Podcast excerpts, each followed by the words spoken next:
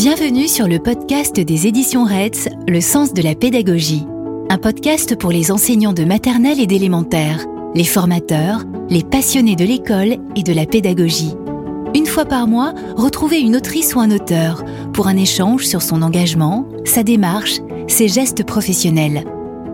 Elle ou il répond de manière précise à des questions sur des sujets au cœur de sa pédagogie. Autant d'éléments pour vous accompagner dans votre quotidien ou vous interpeller sur vos pratiques. Nous vous souhaitons une bonne écoute. Bonjour Alexandre Beau. Bonjour Elodie. Enseignant en maternelle depuis 2010, tu commences la pratique de la classe dehors à Paris en 2019. Tous les jeudis matins, tu emmènes tes élèves de petite et moyenne section dans un coin de nature. Rapidement, tu es sollicité par d'autres enseignants, puis soutenu par la CARDI, la cellule académique de développement, innovation et expérimentation. Depuis la fin du premier confinement, la pratique de la classe dehors progresse peu à peu en France. Tu participes alors à une recherche-action portant sur l'évaluation de la pratique de la classe dehors. Tu animes des conférences, entre autres à l'AGEM, l'Association générale des enseignants des écoles maternelles. En 2021, tu as fait partie de la première promotion du Collège citoyen de France. Aujourd'hui, tu portes un projet de création d'une forêt school à Paris. En 2022, tu pilotes l'adaptation française du livre Trésor du dehors du collectif belge Tous dehors. Il est publié sous le titre Faire classe dehors aux éditions École vivante. Nous sommes justement réunis aujourd'hui pour parler de ta pratique de la classe dehors. En 2019, tu es l'un des premiers enseignants à faire classe dehors à Paris. Est-ce que tu peux nous expliquer comment est né ton projet de faire classe dehors? Alors le projet, l'envie est né euh, à la lecture d'un livre qui a été écrit par Moïna Fauchier de la Vigne, qui s'appelle L'enfant dans la nature, et que j'ai eu la chance de lire euh, dès sa sortie, donc c'était courant 2019. Et ce livre euh, m'a ouvert sur une m'a fait euh, prendre une conscience de plusieurs choses. Un, que les enfants passent de moins en moins de temps dehors. On cite cet exemple d'une étude anglaise qui a été menée sur des enfants de 8 à 12 ans et qui passent moins de temps dehors que les détenus. Voilà, j'ai moi-même pensé à mes deux adolescents qui ont aujourd'hui 19 et 16 ans et, et c'est vrai que quand je compare leur enfance à la mienne, euh, j'ai pu constater qu'ils étaient quand même très souvent beaucoup plus de temps à la maison qu'en extérieur. Et le deuxième, la deuxième prise de conscience, ça a été de réaliser que le fait d'être dehors et le fait d'être connecté à la nature, c'est pas une option, c'est un besoin essentiel de l'enfant. Un besoin essentiel comme l'est le fait de manger, de boire, de dormir, de bouger. Et qu'aujourd'hui, être dehors, c'est un besoin essentiel. Donc euh, voilà, ce livre a fait cet effet-là sur moi et je me suis dit, ben, il faut reconnecter les enfants à la nature. Euh, j'enseigne à Paris, c'est certes peut-être l'endroit où la nature n'est pas le plus présent, mais euh, justement, faisons-le à Paris parce que c'est sans doute là où le besoin est le plus fort. D'accord. Et alors, quel conseil donnerais-tu à des enseignants qui souhaitent se lancer? Le premier conseil, ce serait de, préparer ce projet. Ce n'est pas un projet qui s'improvise. Il va, falloir, euh, il va falloir y réfléchir, il va falloir identifier un lieu à proximité de son école le plus possible parce que euh, euh, le moins de temps euh, vous passerez dans les transports, le plus de temps vous passerez sur place. Et c'est intéressant d'avoir du temps sur place, on y reviendra. Il faut se mettre aussi, je reste sur le choix du lieu, il faut se mettre aussi un peu dans le, la vision d'un enfant, c'est-à-dire que l'enfant n'a pas besoin d'une forêt centenaire euh, pour se reconnecter à la nature et pour s'inventer un monde. La première année, je sortais, moi, dans le parc de la Villette, qui est donc un parc dans le 19e arrondissement à Paris. J'avais trouvé une entrée dans ce parc où on traversait on passait, on montait sur une butte, on marchait pendant une centaine de mètres en haut de cette butte, et puis on, débouchait sur une clairière. Et là, on avait tous le sentiment, et mes élèves en premier, d'arriver dans une sorte de forêt secrète. Alors qu'en fait, si on entrait de l'autre côté de cette zone, euh, on voyait qu'en fait, on est dans l'air de pique-nique, euh, avec ses poubelles jaunes et ses poubelles vertes, donc c'était pas du tout politique. Mais pour eux, en passant par là, ça l'était. Euh, voilà, ça faisait tout à fait la blague. Aujourd'hui, je sors dans un square qui est à côté de mon école, qui est encore moins sauvage que le parc de la Villette, mais dans des, dans des yeux d'enfants, encore une fois, c'est voilà, c'est passionnant. Donc, le choix d'un lieu, et puis, euh, je conseillerais aux enseignants aussi de rédiger euh, ce qu'on va appeler un projet pédagogique, c'est-à-dire euh, comment je vais sortir, comment ça va s'organiser et qu'est-ce que je vais y faire dehors, d'un point de vue pédagogique. Et qu'est-ce que ça peut, qu'est-ce que ça pourrait apporter à mes élèves Alors, à quoi ça sert de rédiger un projet pédagogique? Ça va rassurer les supérieurs hiérarchiques, son inspection, les directeurs, les collègues sur le fait que c'est, il y a un projet derrière. Et puis, surtout, ça va vous donner un discours euh, pour parler de ce projet, pour parler de cette classe dehors, et pour être capable de le défendre vis-à-vis des, enseignants, vis-à-vis des parents, euh, vis-à-vis de tous les collègues, tous les gens auxquels vous serez confrontés et qui vont peut-être être sceptiques au début euh, sur ce projet.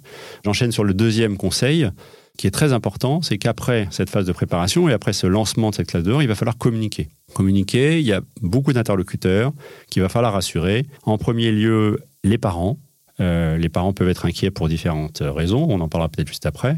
Il va falloir leur présenter ce projet, leur présenter les bienfaits que ça peut procurer sur, euh, sur leurs enfants. Il va falloir communiquer euh, auprès de ses collègues, auprès du directeur, auprès de l'inspection, ses conseillers pédagogiques, toute la partie institutionnelle. Et puis évidemment communiquer auprès de, de ses élèves et aussi, j'allais oublier, mais aussi très important, auprès de son ASM, c'est-à-dire la personne qui travaille avec vous dans la classe, parce que ça va être, euh, quand, notamment quand vous êtes en maternelle, parce que vous avez une ASM qui vous aide, euh, voilà, ça, va être, ça peut être un élément clé de la réussite ou non de, de ces sorties. Et puis le troisième conseil, c'est de se préparer sur quel choix pédagogique vous allez pouvoir faire dehors. Voilà.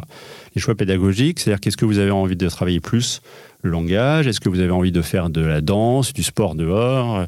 Voilà, ça c'est un choix que vous ferez euh, selon votre envie euh, et puis qui peut évoluer aussi parce que vous serez surpris sans doute euh, suite à ces sorties de tout ce que vous pouvez y faire. Et d'ailleurs, concrètement, comment cette pratique s'organise? Tu as pu observer différents types de pratiques? Oui, il y a, y a, plusieurs pratiques. Alors j'ai coutume de dire que j'en ai structuré trois, disons. La première pratique, ce serait une école, une classe dehors qui serait une forme d'externalisation de ce que l'enseignant fait à l'intérieur de la classe. C'est-à-dire, euh, eh ben, je fais un cours d'histoire, euh, par exemple, je vais lire des textes, je vais parler d'histoire, bah, plutôt que de le faire dans la classe, je vais le faire dehors. Ou je fais une lecture d'album en maternelle, eh ben, je vais décider de le faire dehors pour voir ce qui se passe. Voilà, c'est une pratique qui est, intéressante, c'est notamment une pratique que je conseille à des enseignants qui ne savent pas trop quoi faire dehors. Je leur dis, bah, commencez par faire plutôt que d'aller inventer des nouvelles séquences pédagogiques, commencez par faire, vous, regardez votre emploi du temps et dites-vous, bah, ça, je le fais à l'intérieur, pourquoi j'essaierai pas de le faire dehors?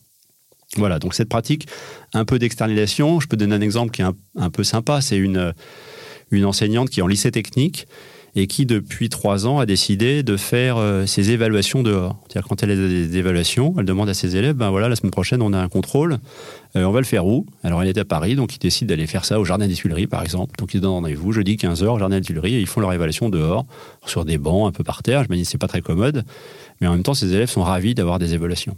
Et elle a même prolongé cette, euh, cette pratique jusqu'à faire la révision de ces évaluations dehors. C'est-à-dire qu'avant même d'aller faire l'évaluation dehors, les élèves ont révisé dehors et elle trouve qu'ils révisent mieux et qu'ils ont des meilleures notes depuis. Voilà. Le deuxième type de pratique, ce serait ce qu'on pourrait appeler la classe nature ou l'école de la nature. C'est-à-dire que je sors avec ma classe pour aller étudier concrètement la nature.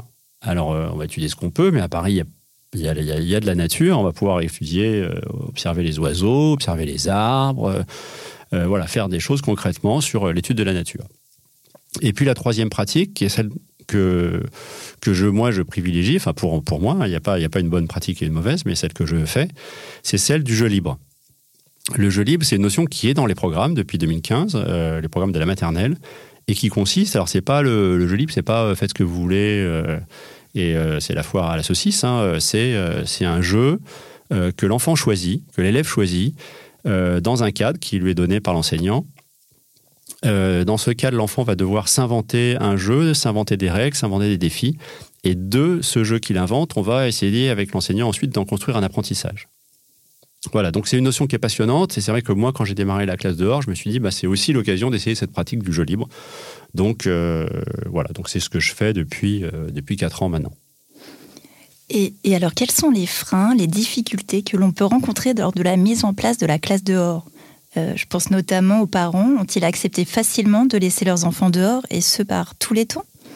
Alors relativement facilement, mais je reviens avec ce que je disais tout à l'heure sur la communication, c'est-à-dire que c'est encore une histoire de communication. Si aux parents vous avez pris le temps d'expliquer en réunion de début d'année par exemple, concrètement euh, l'intérêt de cette pratique, euh, pourquoi ça va avoir des bienfaits, on va, on va en parler, euh, sur, sur leur santé, sur leur, sur leur évolution psychique, etc. Euh, les parents comprennent très bien. Donc, euh, évidemment, il y a des freins. la météo en est un, évidemment, les parents sont inquiets. mon fils va avoir froid, etc. Donc là, les, Scandinaves ont l'habitude de dire il n'y a pas de mauvais temps, il n'y a que des mauvais vêtements. on peut dire la même chose aux parents. Donc l'idée, c'est pas que leurs enfants aient froid, l'idée, c'est qu'éventuellement, ils ressentent la différence entre les saisons. Voilà, ils ressentent que l'hiver, eh ben, effectivement, la température n'est pas la même. Mais voilà, l'idée, c'est pas les mettre dehors dans le froid. on va rencontrer des freins sur la sécurité, on va rencontrer des freins sur, par exemple, ben, qu'est-ce que je vais y faire comme apprentissage. Voilà, donc ces, freins, ils existent. on répond souvent à ces freins par justement de la communication.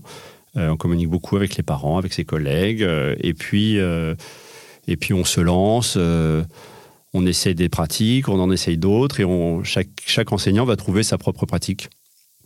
Et on va répondre. Euh, alors je vais, je vais citer un exemple, euh, parce que c'est un des freins, c'est vrai que le, plus. un des freins importants parmi l'enseignant, c'est-à-dire qu'est-ce que je vais y faire dehors et je vais perdre du temps sur mon programme, etc. en fait, la première fois où vous faites classe dehors, c'est un peu comme la première fois où vous allez sur un site comme Pinterest, où vous êtes submergé par les idées, euh, qui vous sont proposés. Et la première fois que vous allez dehors, avec un regard d'enseignant, vous dites Ah oui, mais je pourrais faire ça, ah mais ça c'est super, là je pourrais, etc. Moi je vous donne un exemple, par exemple, euh, la première ou la deuxième séance que j'ai fait en 2019, j'ai un élève qui me ramasse un trèfle. Des trèfles, il y en a partout, hein, dans toutes les prairies tout ça, qui vient me voir, me dit comment s'appelle cette, euh, cette, cette feuille. Et je lui dis bah, Ça s'appelle un trèfle. Alors tu sais que si tu trouves un trèfle à quatre feuilles, ça porte bonheur. Et ben voilà, bah, il a parlé de ça à ses copains. Et puis la séance d'après, on était tous en train de ramasser euh, des trèfles et de compter les feuilles de trèfle. Donc on faisait de la numération et c'était bien plus drôle que de compter des gommettes sur une feuille. Voilà, donc c'est un exemple.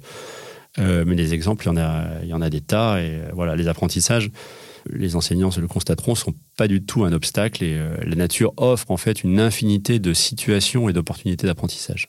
Et c'est comment un moment type de classe dehors Tu peux nous raconter Alors, bah, je vous raconte euh, ma classe dehors, hein, qui n'est qu'un qui n'est qu'un exemple, qui n'est une pratique, il y en a d'autres. Il y a une phase de préparation qui se passe dans la classe. On va s'équiper concrètement, c'est-à-dire que les enfants arrivent le matin avec euh, avec leurs bottes. Euh, on vérifie que tout le monde est bien couvert en ce moment. On, met le, bonnet, on met les gants quand il y en a, etc. Et puis on va rassembler dans notre caddie tout ce qu'on emmène dehors. Alors, le caddie est en général prêt d'une semaine sur l'autre, mais on va, vérifier qu'il manque rien. Et puis, euh, on se rassemble dans la cour, euh, on tire le caddie, on emmène la bâche, on emmène tout le matériel. On arrive dans notre square. Alors, nous, on fait ça dans un square juste à côté de notre école. Et là, on a des rituels. Et les rituels, c'est très important quand on fait la classe dehors parce que ça va être une manière de dire aux élèves voilà, vous êtes encore en classe. Euh, on a des rituels. On n'est pas là pour faire complètement n'importe quoi. Donc, on ritualise. C'est aussi pour rassurer l'enfant. Donc nous, nos rituels, on déplie la bâche, donc c'est les enfants qui s'en chargent. Alors ils déplient la bâche, ils essaient de se mettre chacun à un bord, ils commencent par la secouer pendant 5 minutes parce que c'est très drôle de secouer la bâche. Puis au bout d'un moment, ben, ils fatiguent et puis ils se souviennent que la bâche, en fait, elle est destinée à être posée pour s'asseoir dessus. Donc on finit par poser la bâche, on s'assoit dessus, je sors la guitare, on joue la chanson que je joue tous les matins dans la, ou les chansons que je, fais tous les matins dans la classe. Et puis on va euh, dérouler les, les, les principales consignes de la classe dehors. Moi j'ai quatre consignes. Euh, euh, on fait attention à soi et aux autres. Euh, on essaie de ne pas faire mal aux autres et de ne pas se faire mal. on ne sort pas de la zone. C'est-à-dire qu'on a identifié dans les premières séances une zone assez précise de, de là où on a le droit d'aller. on ne mange rien. Voilà, très important dans la nature, c'est valable aussi pour les adultes. Quand on ne connaît pas, on ne mange rien. Et comme on est en maternelle et qu'on a 4 ans, ben, on ne connaît pas, donc on ne mange rien, même si ça a l'air très appétissant. Et quatrième consigne, on se rassemble quand je sonne la crécelle. Moi, je fais, euh, je rassemble mes élèves avec une crécelle. Ça peut être un sifflet ou je tape des mains, mais moi, c'est une crécelle. Voilà. Donc, quand je sonne la crécelle, on arrête ce qu'on activité, on vient vite se rassembler sur la bâche. Voilà. On déroule ça. Et puis ensuite, on va expliquer, euh, et ça, c'est un moment assez sympa, tout ce qu'on a le droit de faire dehors. Et ça, bah, je peux même donner un exemple. C'est-à-dire que le, premier moment, les premières séances où les élèves, euh, je leur dis, vous avez le droit de jouer avec un bâton ou de grimper à un arbre, et qui vous regardent avec des grands yeux en pensant que vous leur avez menti ou qu'ils ont du mal comprendre parce que vraiment ça, paraît complètement fou de jouer avec un bâton ou grimper à un arbre, bah vous réalisez en tant qu'enseignant qu'à ce moment-là, vous êtes en train de leur donner tout d'un coup un espace de liberté qu'ils ont sans doute jamais. En tout cas, ce moment-là, euh, et là, c'est déjà très chouette, c'est-à-dire que ben, de ce moment de liberté, ils vont en faire quelque chose, justement dans le jeu libre, voilà. Donc là, on va justement exprimer un peu tout ce qu'on a le droit de faire. Donc, euh, on a le droit de jouer avec un bâton, on a le droit de courir, on a le droit de crier. Si si, on a le droit de crier, on est dans la nature, ça dérange pas les autres. Et puis on a le droit, alors moi j'amène quelques activités qui varient d'une fois sur l'autre. Il y a des activités que je vais amener qui ne vont pas marcher, mais on a des, on a des tableaux, des chevalets de peinture par exemple, donc on a le droit d'aller faire de la peinture. On a des gros dés en plastique, donc on a le droit de jouer aux dés. Euh, on a ramené des cuillères pour ceux qui veulent creuser. voilà, différentes, différentes petites activités comme ça qu'on va leur proposer. Je propose aussi de faire des herbiers. Voilà, donc on, raconte un peu toutes ces activités possibles et puis ensuite c'est bah voilà, chacun pour soi, c'est parti. les élèves se, lèvent. Pendant un moment, ça va être un peu chaque élève se cherche un peu. Il y a des élèves qui vont courir dans tous les sens, qui vont, qui vont jouer au loup, qui vont crier, qui ont cette phase un peu de défoulement, j'aime pas trop le mot, mais voilà, qui on sent qu'ils ont besoin de, bouger. Et puis, euh, ben, inévitablement, alors ça prend du temps, ça peut, prendre 30 minutes, euh, voire même un peu plus. Au bout de 30 minutes, si on n'a pas interrompu nos élèves, les élèves vont se retrouver posés sur un, jeu qu'ils ont choisi. Alors, on va avoir un petit groupe là, à gauche, qui est en train de creuser. Euh, un trou, un autre groupe qui est en train d'essayer de grimper à l'arbre, un petit groupe qui est en train de se fabriquer une sorte de salade avec des feuilles, deux élèves qui sont en train de faire de la peinture. Et chaque élève, comme ça, a fini par choisir ce qu'il avait envie de faire. Et là, vous avez un moment un peu magique où toute votre classe est posée, toute votre classe est calme. alors, ça n'exclut pas qu'il y en a qui sont en train encore de jouer au loup, hein, mais et de courir. Je veux dire, j'ai rien contre le jeu du loup. Hein. Mais euh, voilà, tout d'un coup, ils, sont, ils ont choisi quelque chose. Et là, c'est un moment pour l'enseignant qui est très agréable. C'est-à-dire que vous allez avoir le temps d'aller voir euh, les élèves dont, euh, que vous avez envie, envie de voir, des élèves qui sont en difficulté sur certaines, à ce moment-là précis, par exemple, qui savent pas trop quoi faire, ou voilà, ou des élèves avec qui, qui sont petits parleurs en classe. Et vous allez profiter de ce moment pour aller discuter un petit peu avec eux, voir ce qu'ils sont en train de faire, essayer de les faire parler. Euh, parce qu'on en parlera si on parle des bienfaits, mais euh, le développement du langage, c'est euh, vraiment stimulé par le fait d'être dehors, par exemple. Voilà, donc nous, pendant une heure et demie, presque deux heures, comme ça, les élèves sont dehors, ils vont d'une activité à l'autre, ils sont relativement posés. et puis, moi, enseignant, bah, je, navigue un peu entre ces différents groupes. Voilà, puis après, ben, je vais sonner ma crécelle, on se rassemble, on va commencer par euh, verbaliser. Certains ont très envie de raconter tout de suite ce qu'ils ont fait. Euh, ce qu'ils ont fait. Euh, les autres vont avoir cette possibilité de le faire dans l'après-midi dans la classe, puis on va revenir sur, cette, sur ce moment. Et puis, on a quelques rituels de fin. qui peuvent varier selon l'année. Quand on était à la Villette, on faisait un moment de silence, on écoutait les, bruits de la nature. J'ai entendu un oiseau, j'ai entendu bon, Bon, là, le square euh, Claude Bernard, on est un peu à côté du périph', donc le, silence n'est pas moins intéressant. Donc, on fait un grand cri tous ensemble, on jusqu'à trois, plusieurs fois, puis on crie le plus fort possible, parce que là, on a le droit de le faire et c'est quand même très agréable. Voilà, et puis on se rassemble, on rassemble nos affaires, on plie la bâche, et puis on rentre dans l'école, et puis, euh, et puis voilà, puis l'après-midi, on va, on va revenir un peu sur tout ça, en faisant beaucoup de verbalisation, parce que moi, j'ai choisi de me concentrer, j'ai parlé de la, du jeu libre, mais j'ai choisi aussi de me concentrer sur le langage. Voilà, je me suis dit, je je, je vais pas compter toute l'année des, des, feuilles de trèfle, mais on va faire du langage, quoi. Voilà. Donc tu parlais de nombreux bienfaits. C'est la quatrième année que tu pratiques la classe dehors. Et alors, quel bénéfice pour le développement de l'enfant as-tu constaté? Moi, j'ai constaté euh, plusieurs types de bénéfices, mais il y a des pays qui font ça depuis très très longtemps. Hein. on cite toujours les pays scandinaves euh, depuis les années 50, mais plein d'autres pays, que ce soit au Japon, en Suisse, au Canada, en Tchécoslovaquie, enfin dans, beaucoup de pays, on pratique la classe dehors. Donc depuis des décennies, on a eu le temps de faire des études. Et on a constaté quatre types de, bienfaits. Euh, un premier bienfait qui serait un bienfait physique sur la santé. Euh, les enfants qui sont dehors sont en meilleure santé. Bon, voilà, je n'ai pas, pas inventé le fil à couper le beurre pour raconter ça, mais je l'ai moi-même constaté à ma petite échelle. C'est-à-dire que, évidemment, le jeudi après-midi, les petits vont à la sieste, et eh ben, ils s'endorment dans la seconde. Euh, ça ronfle, ça tousse, pardon, ça tousse beaucoup moins que, que les, jours, les autres jours. Euh, voilà, bah, c'est sûr qu'ils sont, ils sont en meilleure santé. Même mon ASEM me dit que depuis qu'elle fait ça, depuis 4 ans dans ma classe, qu'elle se sent en meilleure santé. Voilà, donc il y a des constats euh, de, bienfaits physiques, euh, des élèves qui moins, euh, seront moins sujets à de l'obésité, à du diabète, etc., et qui sont quand même des causes importantes. Ensuite, deuxième type de bienfaits, les bienfaits psychologiques qui sont plus difficiles à comprendre, mais je vais prendre un exemple. Par exemple, on parle beaucoup de la confiance en soi. le fait de faire classe dehors améliore la confiance en soi. Alors, je prends un exemple, ce sera le plus parlant. Mais par exemple, là où j'allais, notamment à la Villette, il y avait une butte qui était un petit peu difficile à escalader et puis qui faisait très peur, euh, très peur aux élèves, euh, à certains élèves qui n'osaient pas escalader cette butte. Voilà. Les élèves, ils sont en jeu libre. il y a des élèves qui sont en bas de cette butte et qui regardent les autres grimper euh, et s'amuser en redescendant. Alors, c'est encore plus quand il y a de la boue et qu'il y a de la, pluie, c'est génial, etc. Bon. Et puis, j'ai quelques élèves comme ça qui étaient très timides au début, puis qui petit à petit euh, se sont dit ça a quand même l'air intéressant de grimper sur cette butte, donc on va, on va se lancer, on va y aller. Puis, ils y ont été. Euh, sans enjeu, c'est-à-dire sans le regard du maître, sans obligation, ils ont été à leur rythme, c'est vraiment l'intérêt du jeu libre. Et puis bah, ces élèves, ils ont fini par y arriver à grimper sur cette butte. Et euh, bah, je peux vous dire que l'élève, quand il arrive en haut de la butte, euh, il a vraiment un sentiment de satisfaction qui est énorme, ça se lit dans ses yeux. Et, euh, évidemment, ça fait gagner la confiance en soi. Il a réussi à, surmonter un défi qui s'est lui-même posé et c'est assez énorme à observer. Voilà. Donc, quand j'allais à la Villette, on avait cette, longue promenade pour traverser le parc où il fallait grimper aussi en haut. Il fallait traverser le canal de l'Ourcq, le canal de Saint-Denis, je pense qu'il s'appelle, en passant au-dessus de la passerelle c'était des moments très compliqués au départ, et puis euh, au début de l'année, et puis des moments qui, deviennent complètement anodins à la fin de l'année. Donc, euh, il y a des défis comme ça, euh, petit à petit, qui, qui se remplissent et voilà, qui, qui ont effectivement un intérêt sans doute psychologique sur l'enfant. Troisième type de bienfait, un bienfait social, c'est-à-dire que ben, sortir tous les jeudis, quel que soit le temps, ça, ça, va, ça va avoir des implications sur la cohésion de la classe. On vit ensemble cette expérience de sensations fortes et là encore plus quand il pleut, quand il pleut, euh, quand il pleut un peu, il pleut pas tant que ça finalement, mais les séances où il pleut et on revient, euh, les enfants sont couverts de boue, euh, ils ont des sourires jusque là, c'est un peu comme si on venait d'un revenait d'un stage de survie de trois jours. Quoi. Ils sont vraiment, on a partagé un truc très fort, etc. On a glissé dans les flaques. donc voilà, il y a une cohésion de classe.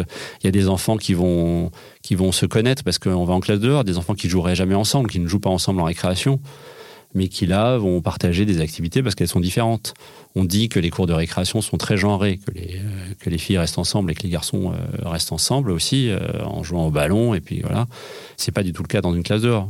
Classe dehors, bon, en l'occurrence, j'amène pas de ballon, mais c'est vrai que ça, ça, semble moins genré, donc les, les enfants se, se mélangent plus. Et puis le quatrième bienfait, c'est sur les apprentissages. J'en ai un tout petit peu parlé, mais euh, il y a des études aussi pour constater que euh, les enfants qui bénéficient de cette pratique de classe dehors ont des meilleurs résultats euh, aux apprentissages, mais même pour des âges, des âges plus âgés que la maternelle, c'est-à-dire même en, langage, en mathématiques, en sciences, etc. Voilà. Et moi, j'ai choisi de travailler sur le langage eh ben c'est sûr que les parents me disent, euh, mais mon enfant, il me raconte tout ce qui se passe en classe dehors. Il me raconte jamais ce qui se passe quand il a collé des gommettes, mais quand il s'agit de raconter la classe dehors, il me raconte tout. Donc ça incite au langage. Et moi, je vois bien des enfants qui ne parlent pas dans la classe, mais qui là, ont trop envie de me raconter qu'ils ont vu un ver de terre, euh, qu'ils ont joué avec un bâton, qu'ils sont fait piquer par des orties. Voilà, c'est génial. Donc ils ont envie de s'exprimer. Voilà, et ça, évidemment, ça, incite au langage. On va faire du vocabulaire avec eux. Et euh, voilà, sur cet apprentissage-là, c'est formidable. Et, j'imagine qu'on peut faire plein de choses aussi dans d'autres types d'apprentissage. Donc, c'est. Voilà. Euh, je, vais, je, vais, vous citer un petit exemple, mais euh, la première année, en 2019, quand je suis commencé à sortir, j'avais une élève de petite section qui s'appelait Mariam, euh, voilà, le prénom n'a pas été modifié. Euh, elle était très turbulente comme une élève de petite section. Elle avait du mal à se poser. Euh, elle dérangeait beaucoup les autres, rangeait pas les activités, etc. Bon, ça peut arriver en petite section, mais elle était quand même un peu plus turbulente que les autres. On arrive en classe dehors. Je pense que c'est la première séance, même voire la deuxième. Mais que c'est la première. Je propose cette petite activité de faire un herbier pour ceux qui veulent. C'est-à-dire que je distribue concrètement une petite feuille de carton avec un scotch double face dessus où il s'agit de coller des feuilles dessus. Et avec mon ASEM, on a observé cette petite Mariam qui a fait son herbier, qui était la seule à faire un herbier parce que tous les autres étaient encore en train de courir, ils étaient dans la découverte. Puis elle était posée là, à chercher des petites feuilles, les coller dessus. Et puis elle a fait un deuxième herbier. Et on a vu cette euh, jeune euh, petite fille se concentrer comme ça pendant plus de 30 minutes. Et là, ça a littéralement changé notre regard sur cette jeune fille. C'est-à-dire qu'on s'est dit, bah, Mariam, en fait, elle a une énorme capacité de concentration.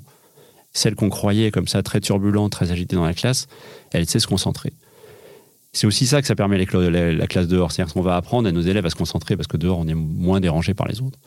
Et là, elle n'était pas dérangée par les autres, elle se concentrait. Donc, on a changé notre regard sur elle. On lui a proposé des choses beaucoup plus exigeantes dans la classe, finalement, qu'on aurait fait spontanément. Des puzzles très compliqués, etc. Et puis, finalement, en milieu de petites sections, elle faisait des puzzles de 100 pièces. C'était la seule, évidemment, de la classe à faire ça, même avec les, moyens, les moyennes sections confondues.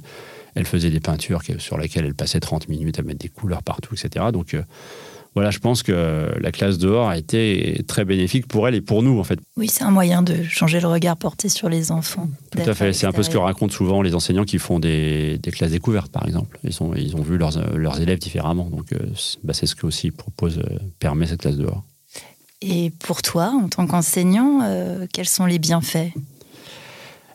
Écoutez, la classe dehors, c'est un peu, je dis souvent, c'est un peu comme une classe où on n'aurait pas de problème de bruit parce qu'on a plus de voilà, on est moins les uns contre les autres, on a moins de problèmes d'espace, on a moins de problèmes de matériel, dire des, des, bâtons, euh, de l'herbe et des feuilles, il y en a pour tout le monde.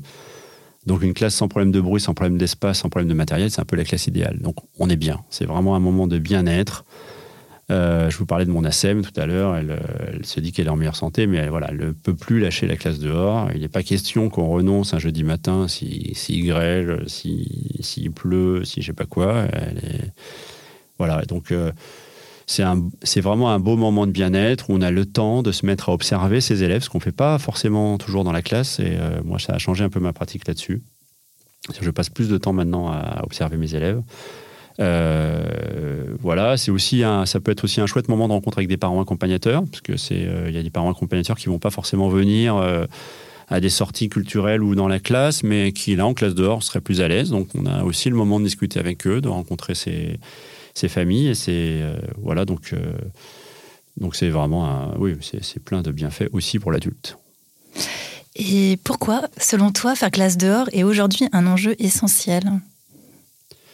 Alors, euh, je le disais en, introduction, mais c'est un enjeu essentiel parce qu'en en fait, on réalise que c'est un besoin essentiel de, l'enfance. Donc, voilà, ça répond déjà à la question. Et par rapport aux problématiques euh, contemporaine de préservation de la biodiversité et de respect de la nature, euh, eh ben c'est sûr qu'un enfant qui a appris à connaître la nature, et mes élèves apprennent à connaître la nature. C'est-à-dire qu'entre le début de l'année et la fin de l'année, il n'y a pas photo. C'est-à-dire que le, ver de terre qui, qui va terroriser au début de l'année, euh, qu'on va, euh, qu'on va un peu malmener, euh, à la fin de l'année, il est, il est adopté, on l'observe, etc. Donc les, enfants apprennent à connaître la nature parce qu'on apprend et ce qu'on connaît, on le respecte mieux en tant qu'adulte, il n'y a aucun doute. Donc évidemment, je vais aussi citer un autre exemple, mais par exemple, nous, en début de chaque séance, j'ai un petit groupe de volontaires, on part avec nos pinces et notre sac poubelle et on va ramasser les déchets qui sont dans un square parisien, comme ça peut arriver, donc des canettes, des paquets de cigarettes, etc. Bon,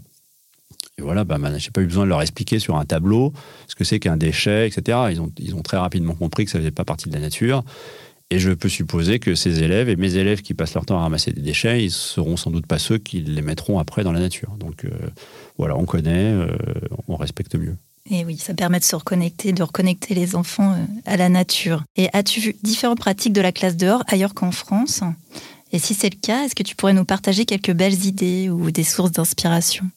Alors j'ai eu la chance de, faire partie, enfin de, créer d'ailleurs, parce que c'est moi qui l'avais créé, un projet Erasmus ⁇ J'invite euh, les enseignants qui ne connaissent pas ce, programme européen à s'y intéresser, qui permet à des enseignants, pas que des enseignants, d'ailleurs à des salariés, d'aller observer d'autres pratiques à l'étranger. Donc on a mené un projet comme ça euh, l'année dernière. Euh, qui n'est pas fini. On a eu, on a eu la chance d'aller à Stockholm, enfin en banlieue de Stockholm, exactement à Sollentuna, en Suède, donc, observer des forest schools, entre guillemets. Enfin voilà, on a observé des classes de maternelle et d'élémentaire euh, un peu différentes de la nôtre.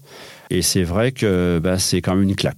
C'est une claque parce que euh, si je reste sur notre sujet, il y a d'autres raisons pour lesquelles c'est une claque. C'est-à-dire qu'évidemment, en Suède, on ce qu'on a pu observer, ils ont plus de moyens, moins d'élèves dans les classes, etc. Bon, une, euh, voilà. Mais pour rester dans le sujet, on a vraiment observé que la nature était omniprésente dans l'enseignement. Et même dans les salles de classe, même quand les enfants ne sont pas dehors, alors nous on a visité une, école maternelle, euh, on a passé la journée dans cette école maternelle et on ne se souvient pas d'avoir vu les élèves une fois à l'intérieur. Ils étaient tout le temps dehors, en fait. Mais nous, on a quand même visité l'intérieur parce que c'était intéressant et on a pu constater que même dans les classes, la nature est omniprésente. C'est-à-dire que dans toutes les classes, il y a des sortes de tables d'observation qui sont parfois même des tables lumineuses sur lesquelles on a posé des feuilles, des, des coquilles d'escargots, des bâtons, etc. Il y a des projections au mur d'images de nature. Alors, ils ont par exemple ces sas. Avant d'entrer, entre, quand vous rentrez dans l'école, il y a une sorte de sas où on va enlever nos chaussures. Et là, vous avez un immense aquarium, une petite musique douce des images de nature projetées au mur. Euh, des plantes vertes, etc. Voilà, vous avez juste envie de vous, vous mettre là avec un coussin. Il y a des coussins et des livres et d'y rester, une sorte d'espace bien-être. Voilà, donc vraiment euh, dans la décoration, euh, euh, dans, tout l'habillage, même de l'intérieur, la nature est vraiment omniprésente. Et omniprésente encore plus parce que les enfants passent effectivement beaucoup de temps dehors. Vous savez qu'en Suède, dans ces pays scandinaves, les, élèves font la sieste euh, dehors jusqu'à moins 20 degrés. Donc on a vu ces salles, enfin c'est pas des salles parce que c'est on est en extérieur, euh, c'est en général sur des planchers, mais on a vu ces lits où les, enfants dorment. voilà, donc ça bah, c'est intéressant de l'observer et on est revenu avec effectivement quelques quelques idées de pratiques euh, à, amener dans nos classes en France. Quoi. Et surtout une mentalité euh, à changer, à faire évoluer. Euh, pour avoir moins de crainte de ce dehors et de cette nature. Parce que c'est un, un, peu ça sur lequel on, contre lequel on se bat finalement en tant qu'enseignants qui pratiquons la classe dehors, c'est que on se bat contre cette peur du dehors, cette peur du risque, hmm. euh, ces craintes. voilà, aujourd'hui, on a peur de tout. On a peur de, on a peur des tics, on a peur de tout ce que tout ce qui pourrait. Voilà, et, je reviens à ce que je disais au début. C'est sans doute pour ça qu'aujourd'hui, enfin, c'est la raison principale pour laquelle les, enfants sont moins de moins en moins de temps dehors. Il y a évidemment les écrans. Mais la principale cause, diraient les, diraient les sociologues, c'est en fait la crainte, la crainte du dehors et c'est la crainte des parents. Voilà, donc en faisant cette, cette classe dehors, on se confronte à ça et on lutte contre ça. Et on peut encore le faire parce que les parents auxquels on s'adresse aujourd'hui, qui euh, sont de la génération, sont encore de cette génération où euh, ils ont été dehors dans leur jeunesse, comme moi par exemple. C'est-à-dire qu'effectivement, bah, j'étais un élève parisien, mais j'étais quand même tous les soirs, j'étais dehors avec mes copains. Alors c'était pas forcément dans des grandes forêts, mais c'était dehors dans la rue à faire du roller, à faire du foot dans un square, etc. Donc ça me parle quand on parle de la classe dehors. Voilà. Et les parents auxquels on s'adresse aujourd'hui sont encore souvent cette génération-là. Moi, quand je présente le projet à mes élèves, euh, j'ai des parents qui me disent ah ouais ça me rappelle ma jeunesse mais qu'est-ce que j'ai pu faire comme connerie mais qu'est-ce que je me suis marré etc voilà. Donc ils ont quand même un peu envie de transmettre ça à leurs enfants. Voilà donc on peut encore le faire. Euh, peut-être que dans 20 ans ce sera plus compliqué parce que la génération qui arrive effectivement ils sont pas très souvent dehors. Donc euh, voilà il faut vraiment le faire et le faire vite quoi. Donc c'est vraiment une expérience à, à encourager et on espère que, que ton retour. Euh, voilà, encourager. Et voilà, alors il ne s'agit pas de se forcer. Il faut que l'enseignant il en ait envie. Il faut qu'il choisisse le type de pratique qui l'intéresse. Euh, voilà, il faut, il faut, faut pas le faire contre vents, vents et marées et que surtout contre son, sa, son propre, euh, sa propre envie. Mais j'ai quand même envie de leur dire essayez, lancez-vous. Et je connais pas d'enseignant qui soit revenu en arrière, en fait. Quoi. Eh ben Alexandre, merci, euh, merci beaucoup pour cet échange très enrichissant. Merci à vous. Et si vous souhaitez en savoir plus sur la classe dehors, n'hésitez pas à consulter le blog d'Alexandre, donc maclassedehors.com et l'ouvrage Faire classe dehors aux éditions École vivante. Merci. Merci beaucoup. Nous vous remercions d'avoir écouté notre podcast Le sens de la pédagogie. Si vous avez aimé, n'hésitez pas à en parler autour de vous, à le noter et à mettre des commentaires. Retrouvez tous les épisodes sur le site des éditions Reds, Apple Podcast, Deezer, Spotify ou Podcast Addict. À bientôt!